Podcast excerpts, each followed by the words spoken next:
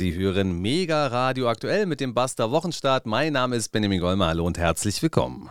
Mein Name ist Marcel Joppa. Hallo und herzlich willkommen auch von mir. Und äh, so euphorisch wie Benjamin gerade klingt, so euphorisch starten wir auch in die Woche. Oh mein Gott, das klingt ja schon nach Piratradio hier alles. Okay, machen wir das mal. Ich habe auch was ja. mitgebracht. Es geht darum, ähm, dass wir Selbstliebe neu entdecken. Wir wollen jetzt äh, gerne unsere Selbstliebe entdecken und dafür habe ich Ach, einen Coach mitgebracht, denn alleine schaffen wir das natürlich nicht.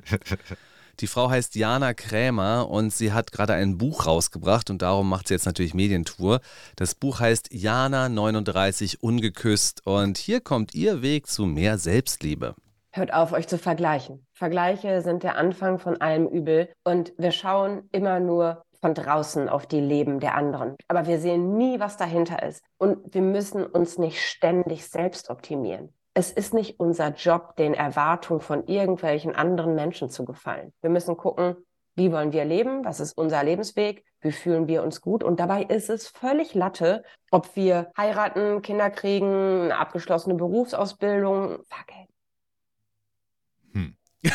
Äh, äh, okay. Damit habe ich gerechnet, dass du jetzt erstmal wirklich ratlos zurückbleibst. Hm. Ja. Okay, also Berufsausbildung, äh, komm, unter der Brücke leben, mm, Hauptsache du mm. vergleichst dich nicht. Ich meine, ja. deine Brücke ist genauso schön wie die Brücke deines Nebenmannes. Kein Neid, einfach zufrieden sein mit dem, was du hast. Es heißt doch immer, lieb dich selbst, sonst liebt dich niemand. Also im Sinne von, äh, wenn du dich selbst nicht liebst, äh, dann kannst du auch nicht geliebt werden oder das nicht wahrnehmen. Aber das ist schon eine sehr interessante Betrachtungsweise von der Jana. es ist ja auch die Frage, ob das jetzt der richtige Coach für uns ist. Weiß also nicht. jemand, der noch nie eine feste Beziehung hatte, ja, auch eine Essstörung hat hm. oder hatte, ungeküsst mit 39, so heißt das Buch. Ja, hm. Ich weiß nicht, ob das jetzt der Coach ist, dem ich am ehesten vertrauen würde, bloß weil der Coach jetzt behauptet, jetzt ist aber alles anders. Also, also es kommt drauf an, wenn du zum Beispiel äh, planst, dein Leben zu verändern, äh, deine Beziehung zu kündigen, vielleicht unter die Brücke zu ziehen und auf jeden Fall auf jeglichen Körperkontakt demnächst verzichten möchtest, dann ist das vielleicht der richtige Coach für dich, Benjamin. das Gute ist ja, als Coach braucht man auch keine Berufsausbildung. Stimmt, ja. Coach, Coach kann, kann, sich jeder, nennen. nennen. Mhm. Und sie ist halt, sie ist Influencerin, ja. Ich kann sich auch jeder nennen. Kann sich auch, kann sich auch wirklich jeder nennen. Ich habe mich auch mal umgeschaut bei ihr bei Instagram. Also äh, ja, ich will jetzt, das soll sich jeder selber anschauen. Sie heißt Diana Krämer, die kann man da gut finden. Also auf jeden Fall hat sie sehr viel Gewicht verloren, was darauf hindeutet, dass sie sich permanent mit dünneren Menschen verglichen hat und jetzt hat sie es geschafft und jetzt behauptet sie, sie müsste das nicht. Nein, kann auch sein, dass sie zu sich gefunden hat und eben ein besseres Verhältnis zu sich und ihrem Körper gefunden hat. Und ich sag mal so, sie ist jetzt 39 Jahre alt, ich weiß nicht, wie lange ihre Transformation zu einem entspannteren Blick auf sich selbst jetzt schon geht. Vielleicht sagen wir mal drei Jahre. Das ist jetzt nicht so untypisch. Es ist doch verrückt. Ich habe auch viel nachgedacht, weil ich mich gestern leider Sport getrieben habe. Oh, oh nein. Aha. Geht's dir gut? Hast du dir was getan? Ja, ist wirklich, also gut würde ich jetzt nicht sagen. Anders. Und da lag ich dann so danach in einem Basebad. Meine Frau hat mir Basebäder verschrieben. Ich muss jetzt wirklich mehrmals die Woche anderthalb Stunden in der Badewanne liegen in ah. ein Basebad und das würde der ganzen, ganzen Giftstoffe, die ich so angesammelt habe, langsam rausspülen. Hm. Ich lag also in meinem Bade, Basebad, guckte so an mir runter, also soweit ich gucken konnte, da ist ja auch ein ordentlicher Bauch. Das war sehr eingeschränkt, meine Sichtweise. Und dann dachte ich mir, es ist schon verrückt, ne? Also mein Körper jetzt mit 40 ist natürlich schon ein bisschen gealtert und das sieht alles ein bisschen anders aus als früher. Aber damals, als er ja objektiv makellos gewesen ist und einfach nur perfekt, ja, mit 18, 16, 21 vielleicht noch, da habe ich das nicht zu schätzen gewusst. Ja, so ist das. Ne? Man, man trauert ja immer dem hinterher, was man, was man nicht mehr hat. Das ist ja häufig so. Ja. Also meine Frau wollte mich gestern auch dazu überreden, schwimmen zu gehen. Sie ist auch schwimmen gegangen dann. Äh, bei uns in der Nähe ist direkt so ein Stadtbad. Ich habe gesagt, nö, mach du mal. Ich habe dann auf der Couch rumgelümmelt und Playstation gespielt und ich fühle mich heute blendend. Also blendend. Hast du Olympische Sommerspiele auf der Playstation gespielt mit Schwimmen? Nein, habe ich nicht. Aber das wäre tatsächlich auch schön. Äh, Schatz, ich war schwimmen. Ich auch. Und ich habe nicht mal die Couch verlassen. Ja, ist aber gefährlich für den Daumen, ne? XO, XO, XO, XO. Ja, ja. Links, rechts, links, rechts. So war das jedenfalls in den 90ern, als wir Olympia gespielt haben. Ja. Daumentraining. Mhm. Also ich nehme das jetzt mal mit. Ich finde, dass es doch im Laufe des Lebens Gott sei Dank oft dazu führt, dass man ein bisschen mehr mit sich zurechtkommt und dass man sich diesen Druck dann halt doch nicht mehr ganz so aufhalst und sich denkt, ja, das ist echt okay. Ich bin ja doch ganz adäquat geworden. Ohne Berufsausbildung wohlgemerkt. Also ich habe keine. Ach was? Hey, nein, wo denkst du hin, Herr Joppa? Ich bin Influencer, ich brauche keine Berufsausbildung. Stimmt, du warst ja auch mal bei den Grünen, ja, das ist Voraussetzung, das stimmt. Ja, ist richtig, ja. Oh mein Gott, so ist das. Also, das erstmal so zum kleinen Einstieg. Ich finde ja einiges, was sie sagt, wirklich gut, aber es ist dann an uns, das halt auch halbwegs umzumünzen in Realitäten. Unser Disclaimer, Marcel und ich, wir sind zwei Journalisten, zumindest einer von beiden hat keine Berufsausbildung, denn Journalismus ist die nächste Berufsgruppe, wo du keinen Berufsabschluss Richtig, brauchst und dich ja. trotzdem Journalist nennen kannst. Richtig. Oh mein Gott, ich Toll. liebe mein Leben. Jana Kremer hat wirklich mit allem recht, was sie sagt. Vergesst Berufsausbildung, kein Studium, das ist schon mal gar nicht. Auf jeden Fall keine, so wenig Bildung wie möglich, finde ich auch gut. Es ist also ein ironischer Podcast, den wir machen. Es ist nicht alles ernst gemeint, es ist auch Sarkasmus. Ich weiß übrigens den Unterschied zwischen Ironie und Sarkasmus nicht, weil ich dazu nicht das Bildungsniveau habe, aber ich hoffe, dass unsere Zuhörer das wissen. Sarkastisch ist noch ein Ticken böser. Nehmen Sie nicht alles ernst, was wir sagen. Es kann auch Spuren von Spaß beinhalten. Sollten wir aber wirklich inhaltliche Fehler machen, sind wir sehr streng mit uns selbst und korrigieren uns dann in der nächsten Sendung. Sollte euch das auffallen, könnt ihr gerne E-Mail schreiben an bastaberlin.t-online.de oder es fällt uns auch mal selbst auf. Wobei in diesem Fall war es nicht so, dass mir selbst aufgefallen ist. Es hat tatsächlich äh, jemand geschrieben. Gott sei Dank. Wir haben über Manta Manta gesprochen, Herr Japper. Ja, und da ist uns wirklich ein fieser Fehler äh, unterlaufen. Aber gut, der Film Manta Manta liegt auch schon ein bisschen zurück, der erste Teil. Und den zweiten, der kam ja jetzt erst in die Kinos, den hatten wir noch nicht gesehen. Wir haben uns mit Städten und Namen vertan. Mm. Für mich liegt er jetzt gar nicht mehr weit zurück. Da diese Kritik gekommen ist, dachte ich mir, okay, da haben wir wirklich, wirklich vielleicht nicht ausreichend gebildet darüber gesprochen. Und Ah. dementsprechend habe ich mir den am, am Dienstag oder so oder am Donnerstag nochmal angeguckt. Mhm. Also, es gab da keinen Günni, sondern dieser Günni hieß Klausi. Ja, ist richtig. Ich habe das verwechselt mit Und Tschüss. Das ist ja so eine Serie aus dem Ruhrpott gewesen. Aber nein, Günni äh, gab es nicht. Klausi ist der und es äh, spielt auch, soweit ich weiß, in Hagen und nicht in Essen, so wie ich gesagt habe. Alles falsch. Ich dachte, du hättest Dortmund gesagt, aber egal. Mhm, mhm, Es ist ja sowieso alles eine Klitsche. Für einen Berliner ist das sowieso, da ist da der Pott, da ist da, mischt da einmal drin rum und kommt was raus, das ist irgendwas. Ja, ich habe mich sehr gewundert, als ich die Autokennzeichen gesehen habe und da stand überall HA. Ich dachte, wo ist denn das? Und dann habe ich gesehen, das ist Hagen. Das ist nicht weit entfernt von Dortmund, wie mir scheint. Nö, nö. Und die Drehorte sind Orte des Ruhrgebiets, hat mir Wikipedia verraten. Viel wurde in Wuppertal gedreht, dann haben wir Oberhausen, Dortmund und Witten. Und ich glaube, du hast Dortmund gesagt, weil du auch vielleicht im Kopf hattest, dass sie zum Spiel von Borussia Dortmund fahren Ah, oder fahren das wollten. natürlich. Das Ja, ja, nicht ja, ja, ja. Ja, und ich dachte mir so, meine Güte, diese Verfolgungsjagd da mit dem Mercedes, das ist wirklich unglaublich. Durch was für eine Ortschaft fahren sie? Das ist so schön. Ich würde sofort meine Zelte abbrechen und dahin ziehen. Das ist Wuppertal gewesen. Wuppertal, ja, da, mit der äh, Schwebebahn. Ja, richtig. Wuppertal ist eigentlich gar nicht so eine hässliche Stadt, muss man sagen. Also da gibt es im Ruhrgebiet auf jeden Fall hässlichere Städte. Was erzählst du denn hier von der Schwebebahn? Es geht um Autos. Ist total geil, wenn du in einem richtigen Schlitten. Ich meine nicht so eine Schrottgurke, wie du eine fährst. Ich meine einen richtigen Schlitten. Wenn du in dem sitzt und durch die Stadt fährst, die Fenster auf und die Anlage voll aufgedreht, bis zum Anschlag. Das ist mehr als nur Autofahren. Das ist, das ist ein Gefühl von Freiheit. Das ist total geil. Das ist, Ja? das ist unbeschreiblich. Ich finde, er hat es Ja. ganz gut beschrieben. Absolut. Deswegen bin ich auch gegen ein Tempolimit. Das war die Stimme des Volkes. Das war Kurti. Kurti. Ja. Nein, es war Berti. Ich wollte bloß mal gucken, ob die Leute Ja. ja genauso aufmerksam sind. Also ich werde mir den Film aber tatsächlich auch noch angucken. Ich will mir aber, also den, den zweiten Teil jetzt, ähm, ich will mir aber auch genau wie du erst den ersten Teil nochmal anschauen, um mir die, die Charaktere in den Kopf zurückzurufen. Und äh, ich wollte es eigentlich am Wochenende machen, aber ähm, äh, ich habe am Wochenende äh, doch kein Bier gekauft und irgendwie ohne Bier den Film zu gucken, ist ja auch blöd. Sollte es übrigens hier gewisse Hintergrundgeräusche geben, möchte ich das wirklich bedauern. Hier hat der Frühjahrsputz begonnen und es wird gesaugt. Ich habe eben schon durch die ganze Wohnung geschrien. Hier ist Aufnahme! Schluss mit Saugen! Aber es geht trotzdem weiter, ja? Wir Willst haben am? Wochenende auch den Balkon äh, mal ein bisschen frühlingsfit gemacht. Also ja, der Frühjahrsputz hat auch im Hause Joppa Einzug gehalten.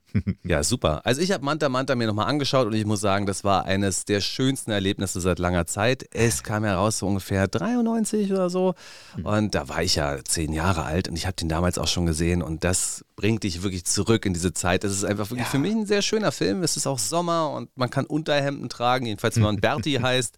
Mir hat das super viel Spaß gemacht.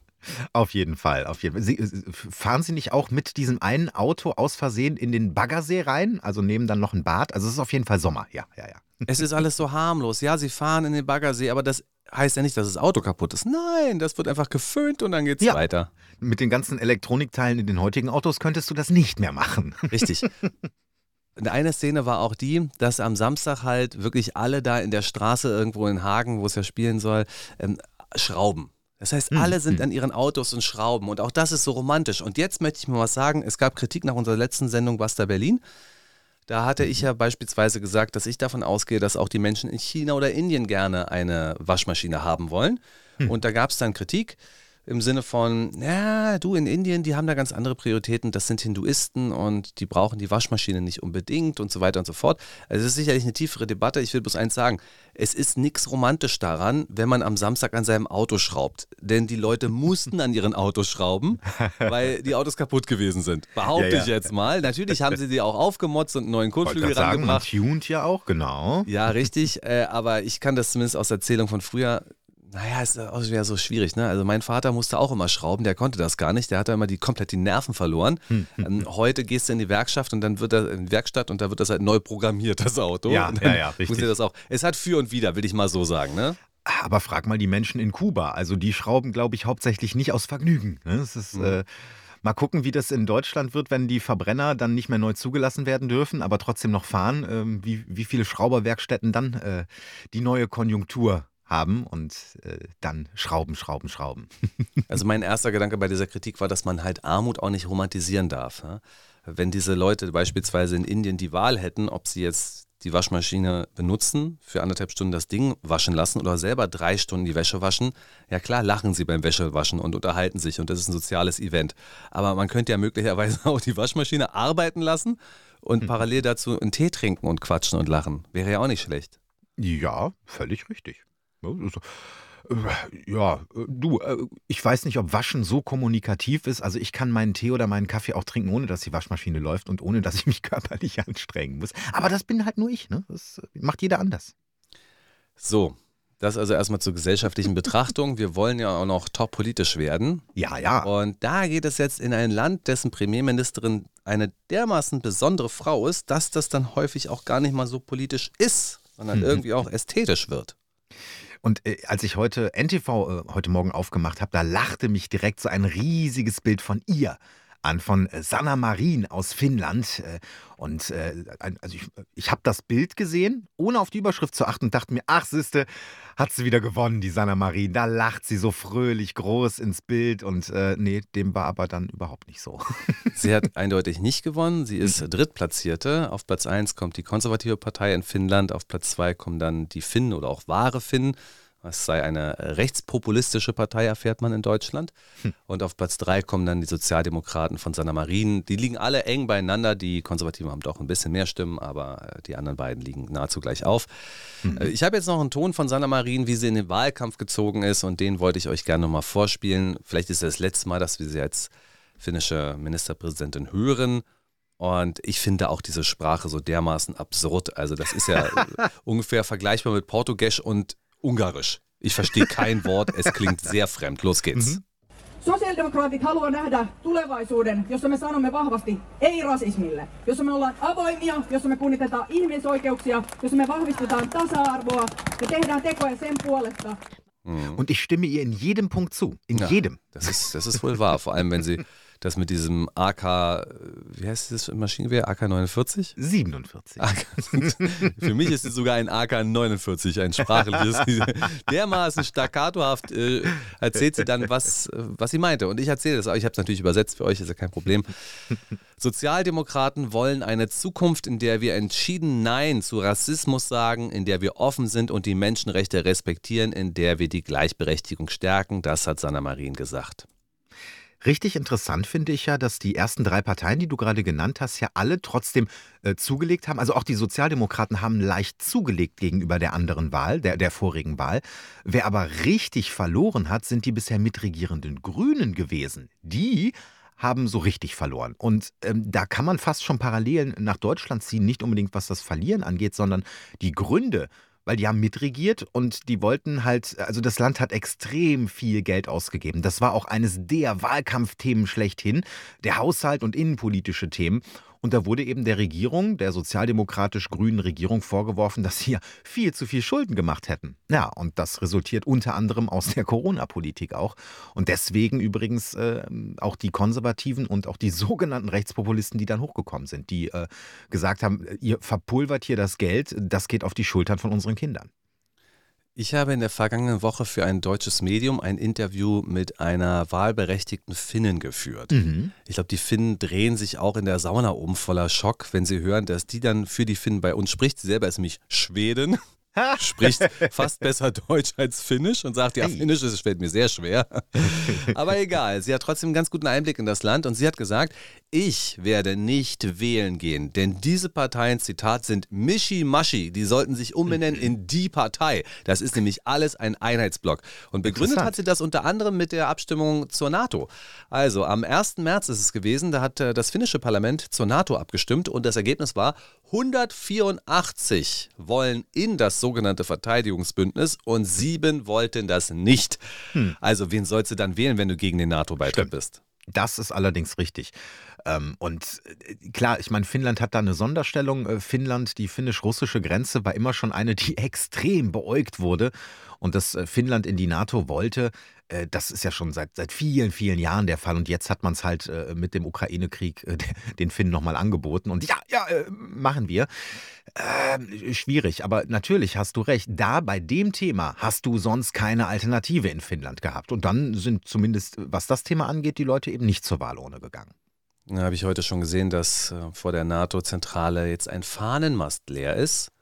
Mhm. Und der soll dazu dienen, die finnische Fahne dort zu hissen.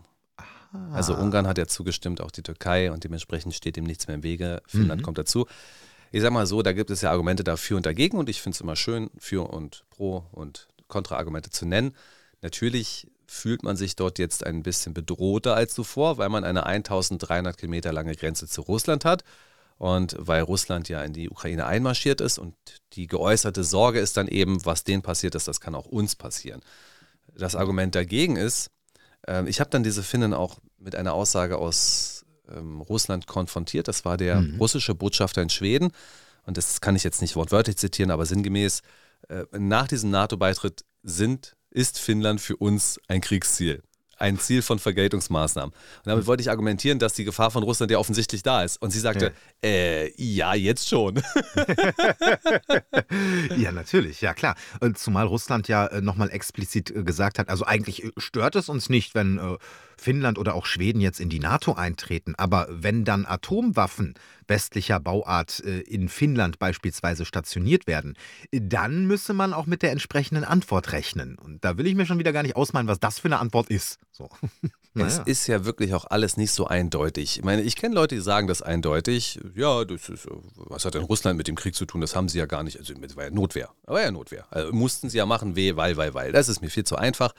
Und auch diese Aussage, die baltischen Länder, die brauchen keine Angst haben vor Russland, schließlich sind sie in der NATO und sobald die da einmarschieren, dann kommt die NATO und dann ist ja alles äh, platt, platt, platt.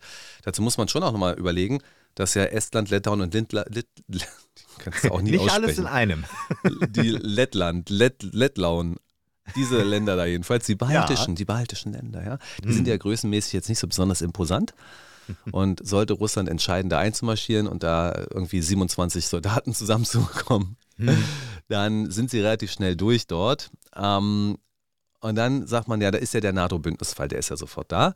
Aber der NATO-Bündnisfall nach meiner Information bedeutet der nicht, dass ein Angriff auf ein NATO-Mitglied sofort zur militärischen Handlung aller anderen Mitglieder führen muss, sondern mhm. die Beistandsklausel bedeutet, dass man dann unterstützen muss. Aber wie diese Unterstützung aussieht, ob das jetzt mit Kampfhubschraubern oder mit Protestnoten ist, äh, vor allem ist es halt nicht klar, dass dann sofort die NATO im Krieg gegen Russland ist. Und dann, wenn du in Estland bist und dann denkst du, ich bin so klein, guck mal, ich bin so klein, hier ist kaum ein Mensch und wir sind so, oder die Russen sind so groß. Wird denn die NATO tatsächlich den Dritten Weltkrieg wegen uns dann auch äh, durchführen? Es ist du, eben das, die Frage. Das kommt ganz drauf an, weil dieser äh, Verteidigungsfall, der wurde ja äh, unter anderem äh, gemacht, weil man ist ja jetzt nicht nur ausschließlich von Russland ausgegangen. Und wenn jetzt ein Mitgliedsland äh, von, keine Ahnung, vielleicht sogar einem anderen Mitgliedsland angegriffen wird, dass man dann vielleicht eher mit Protestnoten oder mit militärischer Unterstützung, mit letzterem vielleicht dann eher wartet, Ich glaube, alles, was mit Russland zu tun hat, egal. Und wenn äh, an der russischen Grenze jemand äh, steht und einen Stein an den Kopf von einem Ästen wirft, äh, dann ist schon Bündnisfall. Also ich glaube, dass man da nur warten würde. Das ist aber natürlich meine ganz persönliche Einschätzung, dass man sich aber in den Statuten der NATO einen gewissen Spielraum lassen wollte. Das ist natürlich klar. Du hast Bündnis 90 die Grünen bereits angesprochen, also die deutschen Grünen, und denen werden wir uns jetzt auch ausführlich widmen. Unter anderem hat das auch der Spiegel gemacht. Also sollten Sie mal an einem Zeitungskiosk vorbeikommen, sei es auch nur um Zigaretten zu kaufen, dann werfen Sie doch mal einen Blick auf die Auslage. Die Titel, der Titel des Spiegels widmet sich den Grünen. Hm.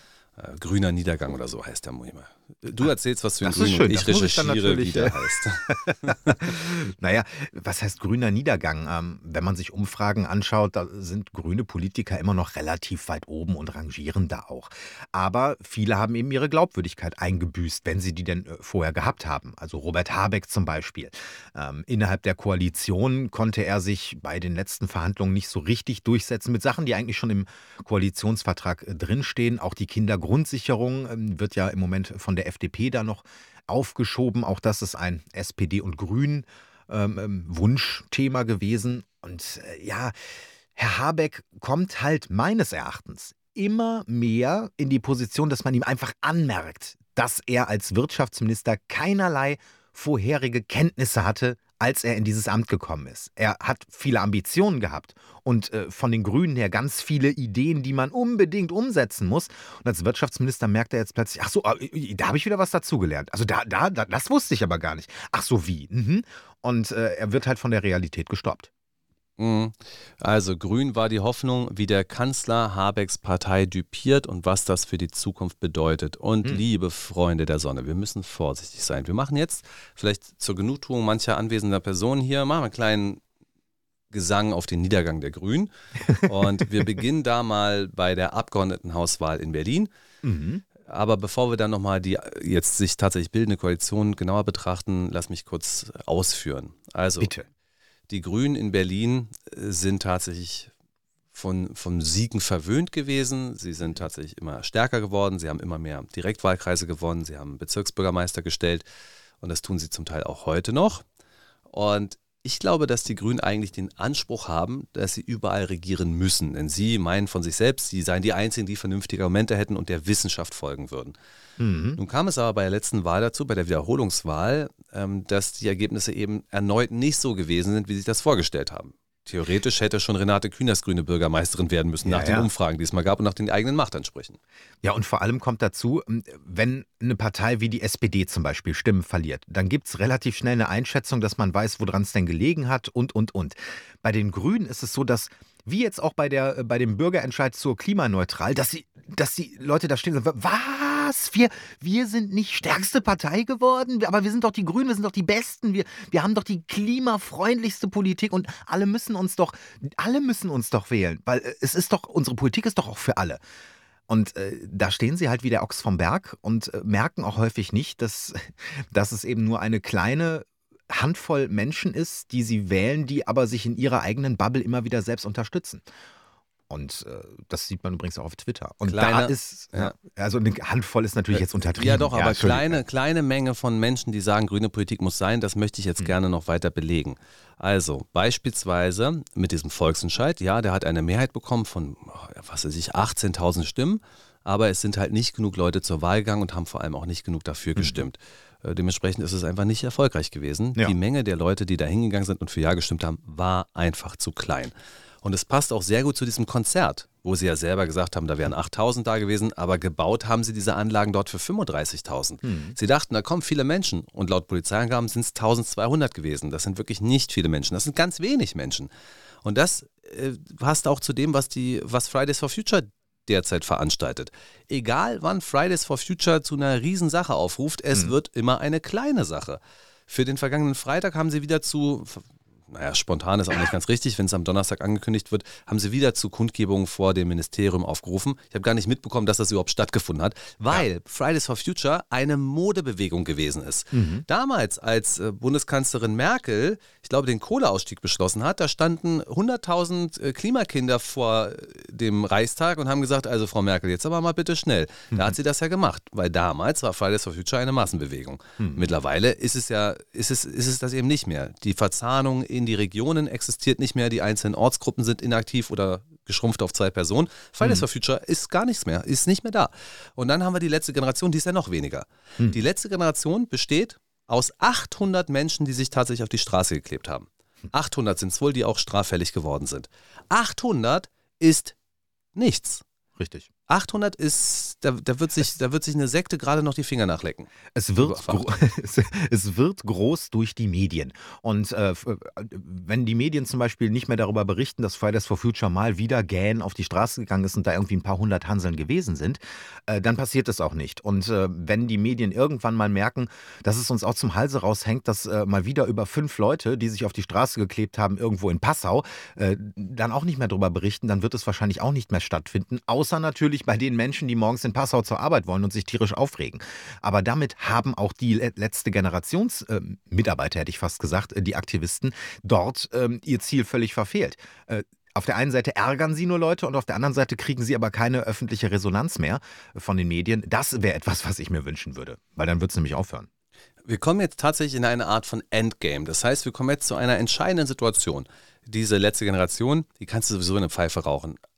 80 Prozent der Deutschen sollen das ablehnen. Habe ich jedenfalls eine Umfrage gelesen. Ich kann mir das durchaus vorstellen. Auf jeden Fall ist die Ablehnung gegen diese Art von Protest wirklich massiv. Ähm, die Grünen wirken im Moment so, als wenn sie verlieren würden, als wenn sie alleine dastehen würden. Und wenn sie diese Medienmacht nicht mehr hinter sich hätten, die permanent nur über Klima berichtet und überall in jedem Waldbrand eine Katastrophe sieht und die dann ja. wirklich lang und breit ausdiskutiert und erklärt, äh, dann hätten sie ein noch viel größeres Problem. Was aber zur gleichen Zeit passiert, ist ja real, also reale Klimapolitik. Hm, hm. Das ist jetzt ja genau das, was gerade passiert. Also im Moment, egal ob auf europäischer Ebene oder auf deutscher Ebene, wird massiv Klimapolitik betrieben und jetzt merken die Menschen auf einmal, dass das sauteuer wird, dass das für sie tatsächlich unbezahlbar ist und dass es tatsächlich in die eindeutige Richtung geht, dass sie enteignet werden und dass sie Angst haben müssen, ihr eigenes Hab und Gut, ihr Haus zu verlieren. Das sind die Realitäten grüner Politik. Und ich schwöre mhm. dir, Herr Jopper, ich äh, bin guter Dinge, dass ich mich diesem Thema für Donnerstag widmen werde, für Basta Berlin. Und da werde ich ganz sicher einen Robert Habeck finden, der sagt, äh, let's see, es kostet ja nichts. Es lohnt sich ja. ja. Ja, grüne Politik lohnt sich. Ich schwöre dir, das werde ich finden. Ich werde echt zum Teil, zur Not suche ich zwei Tage nach diesem Zitat, weil ich es im Kopf habe, dass er es gesagt hat. Aber gut, ich mache mal kurz eine Pause. Du darfst was sagen. Ach so. ja, aber ich, wir können jetzt noch weiter philosophieren, warum ich das sage. Aber du, äh, ich, ich wollte dich das sehr gerne ausführen lassen. Na gut, dann sage ich das jetzt. Hm, ja, bitte. Also, natürlich kann es sein, dass sich grüne Politik und Sanierung von Häusern und Co. ökonomisch rechnet im Vergleich zu dem, was du sonst machen würdest. Also, wenn du beispielsweise ansonsten mit Gas heizen würdest und der Gaspreis verzwanzigfacht sich, hm. Dann kann es durchaus sein, dass es günstiger ist, eine Wärmepumpe einzubauen, die sich dann nach 18 Jahren rentiert hat. Aber, Aber warum verzwanzigfacht ja er sich denn? Ja. Aber es liegt ja daran, dass du den Gaspreis erhöht hast. Und das Richtig. hast du ja gemacht, indem du dich mit dem Gaslieferanten angelegt hast, indem, ja. du, indem, du, in einen Krieg eingetreten bist. Wir sind ja in einem Krieg gegen Russland, ja. das darf man eindeutig so sagen. Wir mhm. führen gerade Krieg gegen Russland. Ähm, und das hat natürlich dafür gesorgt, dass das Gas weggeblieben ist. Erst, dass ja. Russland es nicht mehr geliefert und dann hat, wer weiß, wer es war, hm. die Pipeline in die Luft gesprengt. Und seitdem gibt es ja auch keine Bemühung, die Pipeline, die noch intakt sein soll, in Betrieb zu nehmen. Und es gibt auch keine Bemühung, diese Pipelines zu, äh, zu erneuern. Und das ist nur Gas. Ich meine, Öl haben wir jetzt auch das Embargo gegen Russland. Äh, das Öl wäre, das würde ja weiter fließen, aber man möchte es ja nicht mehr. Man möchte ja grundsätzlich sich bei allen Rohstoffen und Ressourcen von Russland unabhängig machen, wie es immer heißt. Und damit macht man sich gut, halt abhängig von anderen Ländern, äh, allen voran die USA. Aber das hat halt diese Verzwanzigfachung der Preise äh, natürlich zur Folge.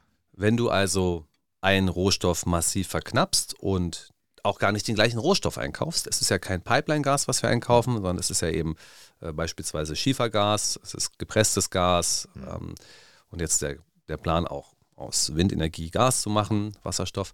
Wenn du das also alles verteuerst, na dann funktioniert deine Rechnung. Dann kannst du dich ja hinstellen und sagen, ja, ist doch super, hier, Wärmepumpe, geh los.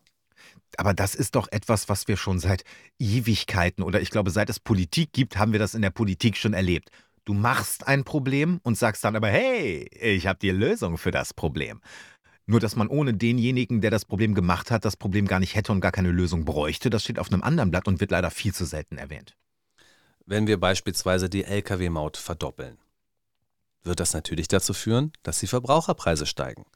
Hm. Es ist jetzt ja der Plan dieses genialen Koalitionsgipfels, den sie da gehabt haben miteinander, dass die Lkw-Maut erhöht werden soll und das Geld für die Lkw-Maut soll dann in den Schienenverkehr fließen zu 80 Prozent, hm. damit die Schiene ausgebaut wird. Okay, ich meine, dass wir bei der Bahn was machen müssen, das ist ja offensichtlich. Geschenkt, ja. Aber wenn du eben den Lkw-Verkehr verteuerst, aber gleichzeitig weißt, dass ja die meisten Güter über Lkws transportiert werden und dass hm. die auch nicht einfach so ausweichen können auf Schienen, ja. Äh, dann kann es ja nur so sein, dass das auch auf die Verbraucherpreise niederschlägt. Das bedeutet letzten Endes, dass die Verbraucher und die Lkw-Unternehmer ähm, dafür bezahlen, dass der Schienenverkehr besser wird.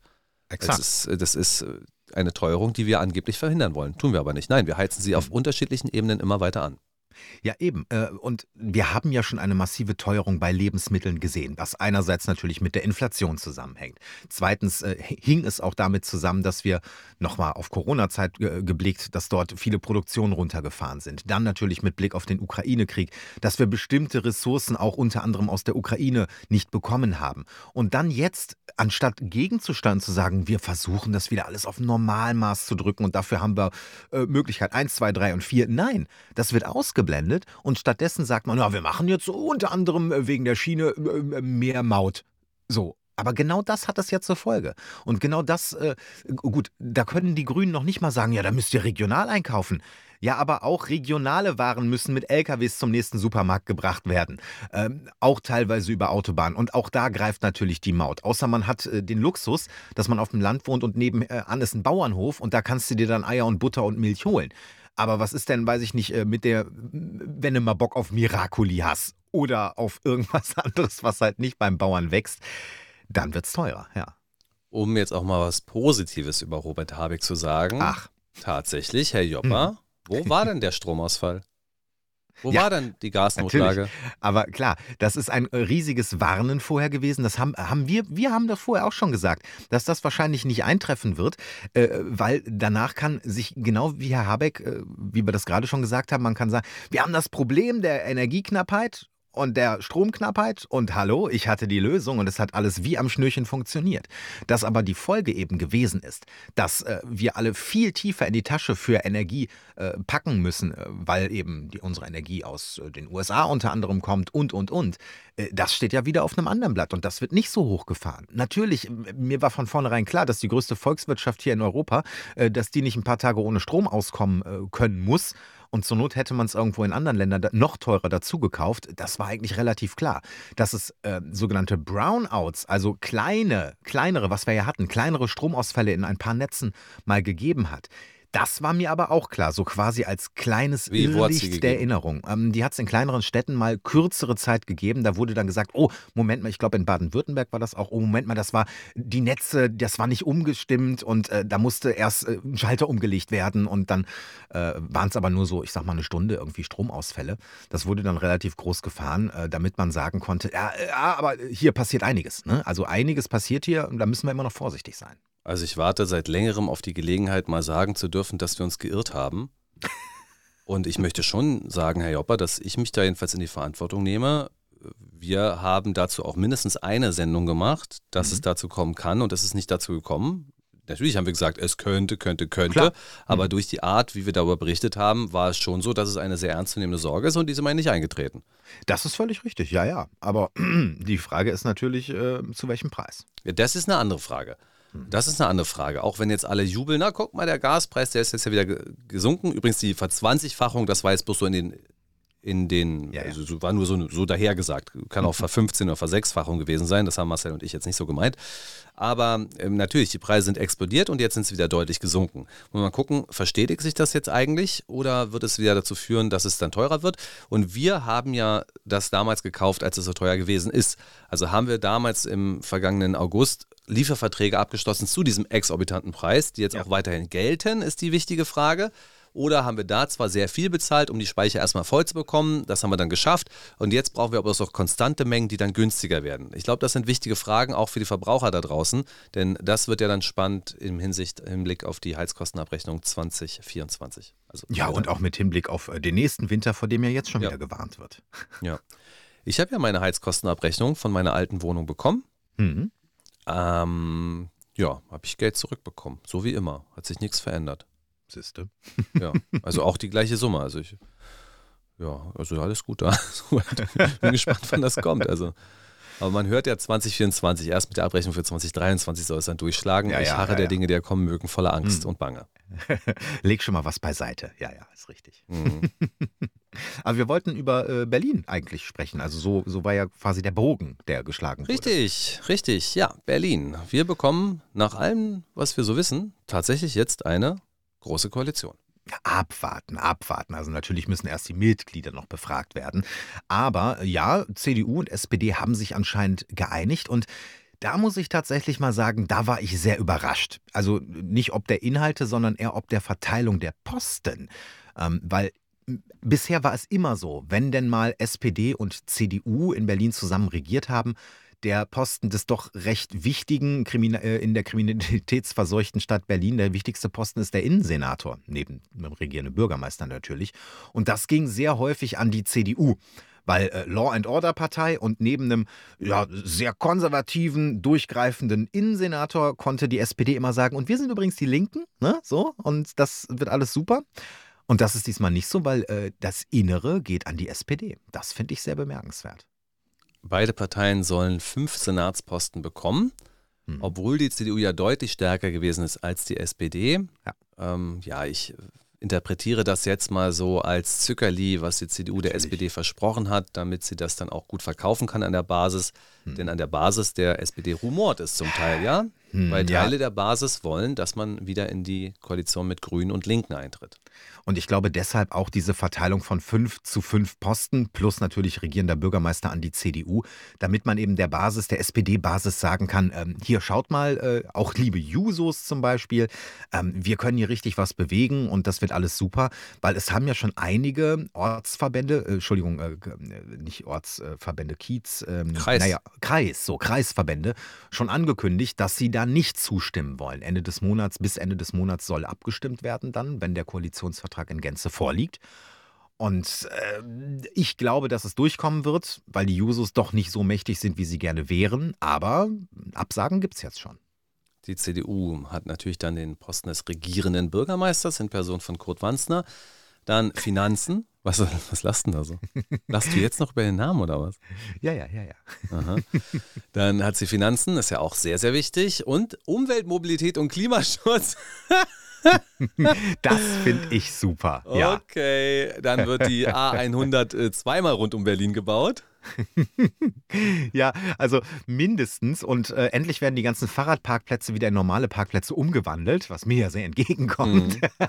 werden dann eigentlich diese ganzen Pop-up-Radwege und Pop-up-verkehrsberuhigten äh, Bereiche auch wieder äh, gerück-pop-upt? Also ja, die existieren dann nicht mehr und die, die vierte Fahrbahn wird auf den Radweg gelegt. Ist dann auch nicht mehr. Na, mal abwarten. Also die CDU hat ja dann auch gesagt, äh, ja, Klima, das nehmen wir schon auch ernst. Unter anderem, ich habe es jetzt in dem neuesten Artikel noch nicht gelesen, wollen sie ja dieses 29-Euro-Ticket für die BVG und die S-Bahn beibehalten. Das war mal eine Meldung. Ja, stimmt. Äh, es soll auch ansonsten gar nicht so viel, vielleicht abseits von diesem Verkehrssektor, rückgängig gemacht werden. Also Kai Wegner hat ja schon gesagt, dass er sogar sehr viele ähm, Projekte, die die Grünen auch unter, äh, die, Entschuldigung, die SPD auch mit den Grünen vielleicht nicht durchgesetzt bekommen hat, aber in die Richtung gegangen sind, auch äh, beispielsweise soziale Projekte, die sollen weiter gestützt werden. Du hast zu Recht gelacht, ne? Du bist nämlich viel schlauer als ich. Ich habe nämlich hab den neuen regierenden Bürgermeister Kurt Wanstner genannt. Und ich dachte kurz, wer ist denn das? Das ist ein alter Grande der CDU. Der ist seit, oh, lass mich nicht lügen, seit seit 25 Jahren im Abgeordnetenhaus. Den gibt es wirklich. Und den ah, hatte ja. ich immer so im Blick. Aber nein, das ist natürlich der deutlich jüngere und dynamischere Kai Wegner, der mein nächster regierender Bürgermeister sein wird. Ich hoffe, den werde ich mal interviewen. Herr Wanzner, ist mir Ehre, ich möchte mal gratulieren. Das wäre was, das wäre was, ja. ja. Oh nee, Gott, die SPD macht weiterhin Stadtentwicklung. Nein. Mhm. Das ja. ist ja wirklich eine ganz große Tragödie. Also, Also da hätte ich mir dann tatsächlich die CDU gewünscht. Stadtentwicklung, da verstehen sie, äh, glaube ich, was von. Wirtschaft geht auch an die SPD, nicht an die CDU. Auch interessant. Bildung dafür CDU, okay. Hm, naja. Naja, also wenn man die Frage ist für mich eigentlich, äh, welchen Posten wird eigentlich Franziska Giffey übernehmen? Die will ja einen Senatsposten, es wurde aber noch nicht auf äh, Köpfe festgemacht, Mhm. nur, nur die Posten. Ich hätte sie ja eher so als Supersenatorin mit zwei ähm, Ressorts gesehen, aber das gibt das jetzt irgendwie nicht her. Ähm, vielleicht doch Innensenatorin, Ja, weil sie mal also- in Neukölln gewohnt hat? Ne? von der Relevanz und dem Budget, Inneres und Stadtentwicklung sind die größten. Hm. Ich, also ich sage deswegen Stadtentwicklung Katastrophe SPD, weil es halt wirklich schwierig ist. Es war so, dass Hm. Klaus Wowereit damals schon gesagt hat, also ist doch super, wenn die Mieten hier steigen, die sind eh zu niedrig und das ist ein gutes Zeichen für die Stadt. Ja. Und Stadtentwicklungssenator war dann Michael Müller, der später regierender Bürgermeister war. Und die haben das alle nicht gesehen, wie die Stadt sich entwickelt. Tatsächlich haben sie keine Stadtentwicklungspolitik betrieben und sie haben es bis heute nicht geschafft, wirklich die ganz großen Neubauprojekte ähm, an den Start zu bringen. Also es sind keine neuen Stadtviertel staatlich finanziert entstanden.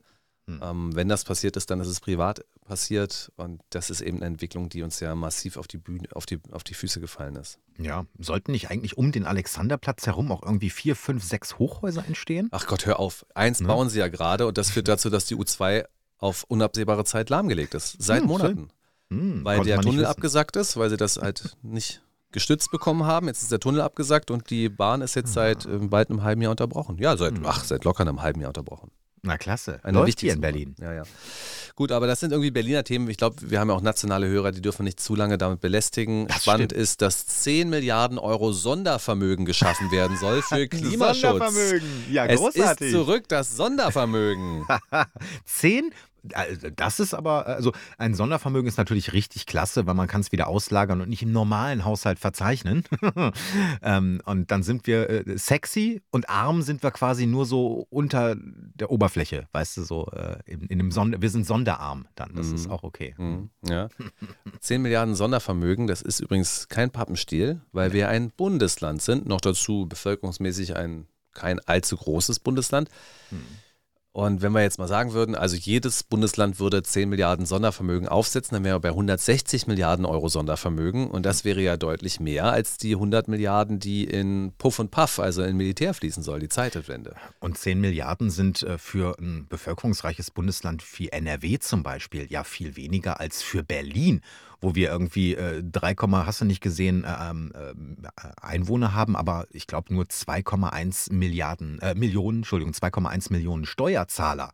äh, Versicherungspflichtig Beschäftigte. Und das ist natürlich dann, die müssen das ja im Endeffekt tragen. Die und ihre Kinder. Ich bin hier auf der Seite des Bundesfinanzministeriums. Hm. Was sind Sondervermögen finanzisch für Anfängerinnen und Anfänger? Ich denke, das ist genau richtig für uns beide. Also Sondervermögen, sie werden wirtschaftlich getrennt vom übrigen Bundesvermögen verwaltet und abgerechnet.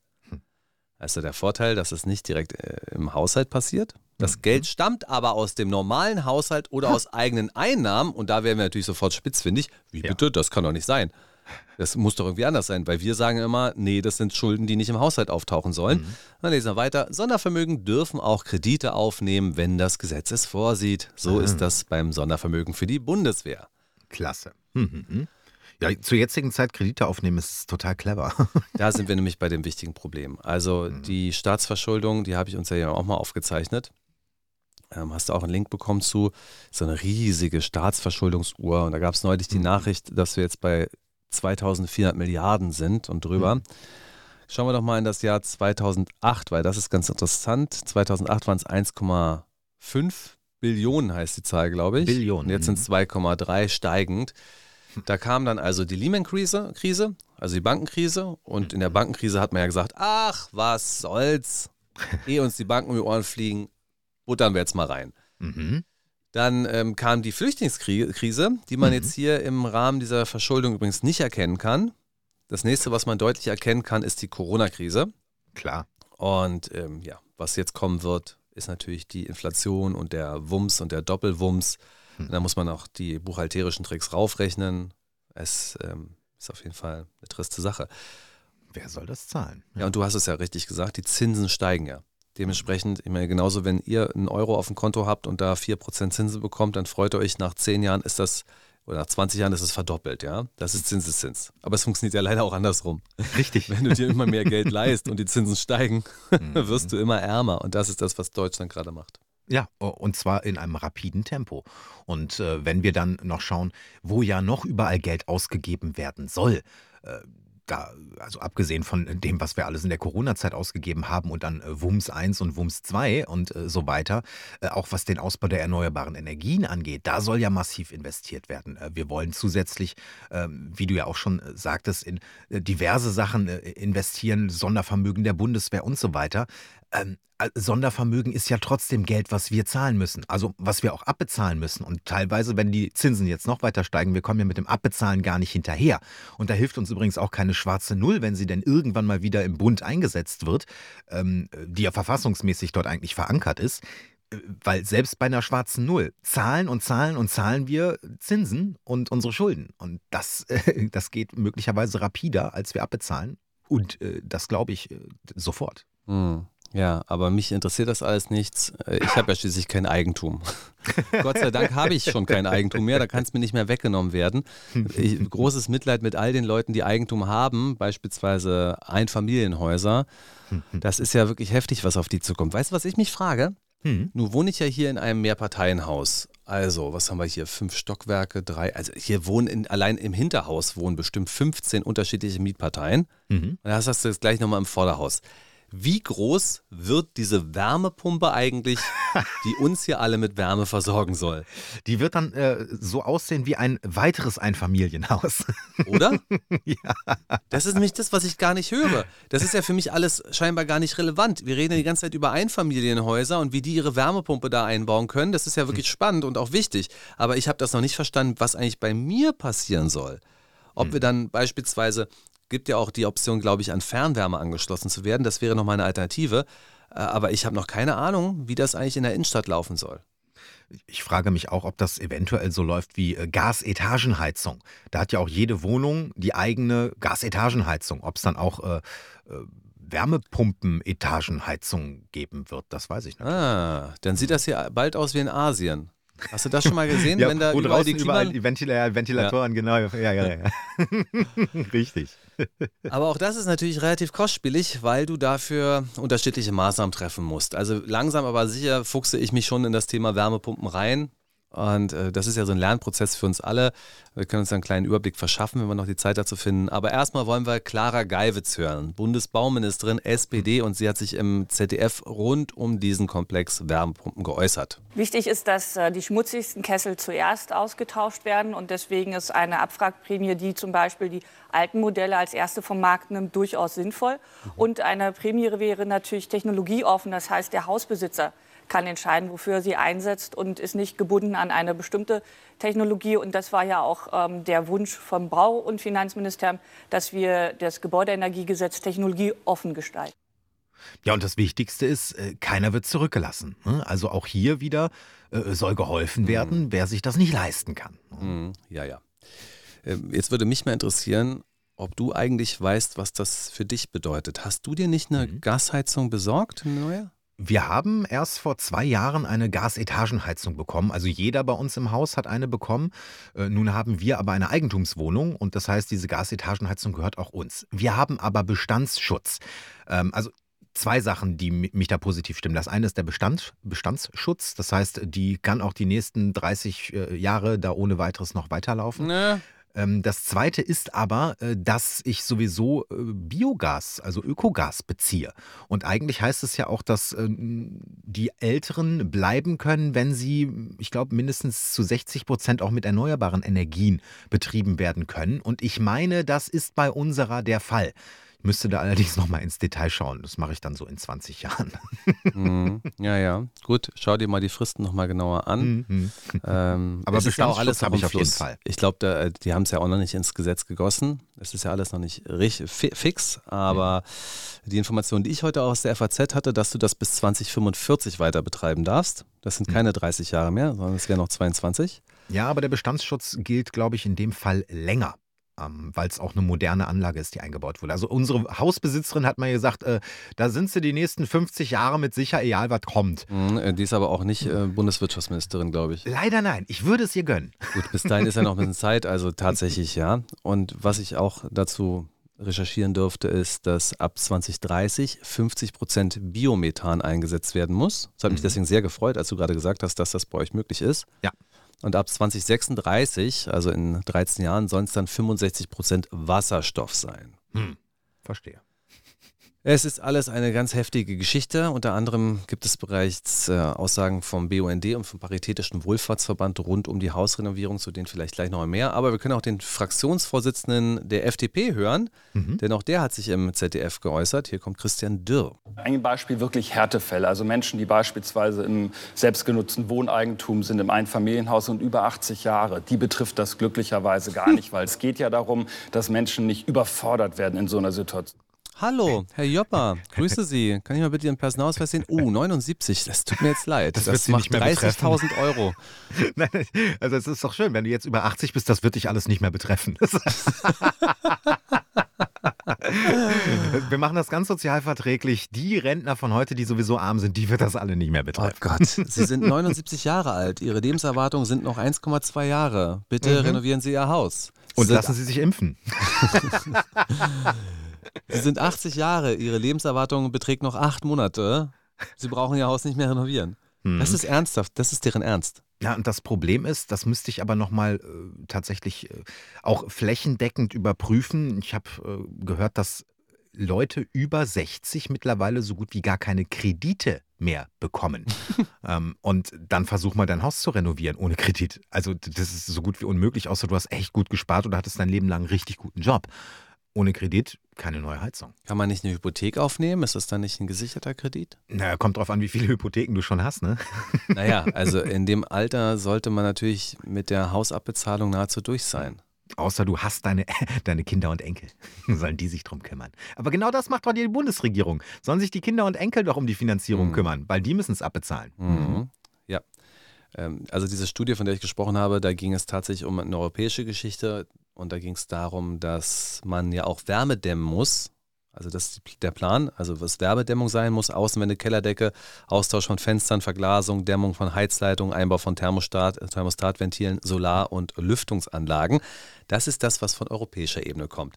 Das bedeutet, Leute, das ist wirklich interessant, was gerade passiert. Dann sagen sie, ihr müsst eure Heizung ausbauen und eigentlich muss es eine Wärmepumpe sein. Alle anderen Sachen sind zwar im Gesetz, aber es ist jetzt nicht so wahrscheinlich, dass es dann tatsächlich dazu kommt. Es soll halt eine Wärmepumpe sein. Und dann gibt es Leute, die sagen, äh, Moment mal, eine Wärmepumpe einbauen. Experten sagen mir, dass es jetzt nicht so gut ist, eine Wärmepumpe einzubauen, weil ich vorher eigentlich das Haus dämmen sollte. Dann kommt die Europäische Union und sagt, ach übrigens, du musst auch dein Haus dämmen. Das äh, praktisch. Ja, ja, ja, genau. Oh, hm. Und so werden aus den 35.000 Euro für die Wärmepumpe, also übrigens, das ist ganz schwer zu berechnen für ein Haus, musst du einen Energieberater holen und der sagt dir dann genau, was bei dir gemacht werden könnte und wie teuer das dann wird, kann man nicht kategorisieren. Aber beispielsweise kostet die Wärmepumpe eigentlich 35.000, dann kommt der Bund, gibt dir 10.000, kostet es 25.000. Denkst du so, oh mein Gott, alles klar, so viel Geld habe ich eigentlich gar nicht, da kratze ich alles zusammen, kann ich mir leisten. Dann kommt aber die Europäische Union und sagt, nee, nee, nee, dein Dach ist nicht gedämmt und die Fenster musst du austauschen. Und auf einmal bist du doch bei diesen 100.000 Euro, von denen so viel die Rede ist. Hups. Ja, ganz genau. Und ich frage mich übrigens die ganze Zeit, wenn es doch äh, die EU ist, die das sagt, ähm, ob das in Ungarn und in Ja. Tschechien auch genauso umgesetzt wird. Ich meine, wenn du da mal übers Land gefahren bist, äh, da sehen die Dörfer teilweise noch ein bisschen älter aus als bei uns. Äh, und wenn da jetzt plötzlich überall Wärmepumpen und vor allem auch die äh, Gebäudesanierung, Dämmung und so weiter, also äh, irgendwie habe ich immer das Gefühl, das wird alles so auf Deutschland runtergemünzt und irgendwie Deutschland muss, machen denn die anderen eigentlich auch? Wir wissen es nicht, ne? Was ich dazu heute gelesen habe, ist, dass das in allen 27 Ländern der Europäischen Union gelten soll. Ja, ja. Richtig. Und äh, dann gibt es dann auch ein Budget von 150 Milliarden Euro, was EU-Gelder sind. Da, da las ich im Artikel, um die Renovierung anzuschieben, stehen EU-Gelder zur Verfügung in Höhe von 150 Milliarden Euro. Ja, sie stehen zur Verfügung, weil sie nämlich als Sondervermögen hingetrickst werden oder was. Die stehen natürlich nicht zur Verfügung, die werden natürlich bezahlt. Und wer zahlt es am meisten? Der größte Nettozahler. Wer ist noch gleich Deutschland? Und jetzt kommen wir also vielleicht in eine Situation. Stell dir mal vor, die EU entscheidet sich dann, dass es ja auch nach sozialen Standards passieren muss. Das heißt, die Ärmsten bekommen am meisten Geld aus der EU. Wer sind denn die Ärmsten? Dann gucken wir doch mal nach Rumänien und Bulgarien. Richtig. Ach, Mensch, klasse. Das heißt, die Deutschen können sich nicht leisten, diese EU-Verordnung zu bezahlen, aber bezahlen die Renovierung von Häusern in Bulgarien und Rumänien. Genau, exakt Ach, so wird es sein. ja. Leute, kein Problem. Der soziale Frieden ist gewahrt. Es ist alles easy. Das kriegen wir alles hin. Wir machen genau das. Der Klimaschutz ist total wichtig und gleichzeitig ähm, ist es auch überhaupt kein Problem, dass wir über 300.000 Menschen haben, die hier Asyl beantragen. Ist nämlich nicht so schlimm, weil wir ja die 1, äh, 1,1 Millionen Ukraine rausgerechnet haben. Die sind dann einfach auch da, aber das wird alles klappen. Nee, das kriegen wir alles hin. Wir kriegen diesen gesellschaftlichen Umbau hin. Alle werden immer ärmer. Die Gurke kostet immer mehr. Wir können uns fast nichts mehr leisten. Wir haben wirklich Angst davor, was jetzt als nächstes passiert. Außerdem sind wir noch im Krieg und wir bauen das Militär auf. Und unser, unser Verteidigungsminister, der ist mir sowieso jetzt schon Dorn im Auge. Der reist durch die Gegend und sagt, ja meine Güte, also wir müssen uns sofort unabhängig machen von den äh, Vereinigten Staaten. Wir sind nicht verteidigungsfähig. Ja, okay, dann weiß ich genau, wohin es läuft. Ja, natürlich. Aber ich meine, das ist doch genau der Plan. Ich glaube, der, ich glaub, der große Plan dahinter ist ein anderer. Der große Plan ist, glaube ich, man sieht, in Deutschland ist Wohnungsnot. Wir haben äh, Unmengen von Flüchtlingen und wir sind auch eigentlich pleite. Äh, Ich meine, was können wir machen? Wir lassen einfach das Land wirtschaftlich äh, herunterwirtschaften von unserem Wirtschaftsminister Habeck. Und dann sind die Deutschen demnächst Gastarbeiter in Bulgarien und Rumänien. Da sieht es nämlich prima aus. Gut. Wunderschön. Ja, auswandern als letzte Option. Wenn sie dir dein Haus genommen haben, dann kannst du auswandern. Hast zwar kein Geld mehr dafür, aber viel Spaß dabei. Das war es leider schon wieder für heute, Herr Jopper. So, Mensch, die Zeit verfliegt. Das war's also heute mit dem Buster-Wochenstart. Hier bei Mega Radio Aktuell. Ich bin euer Benjamin. Schön, dass ihr dabei gewesen seid. Bis nächste Woche. Mein Name ist Marcel Joppa. Bis dahin und kommt gut durch die neue Woche.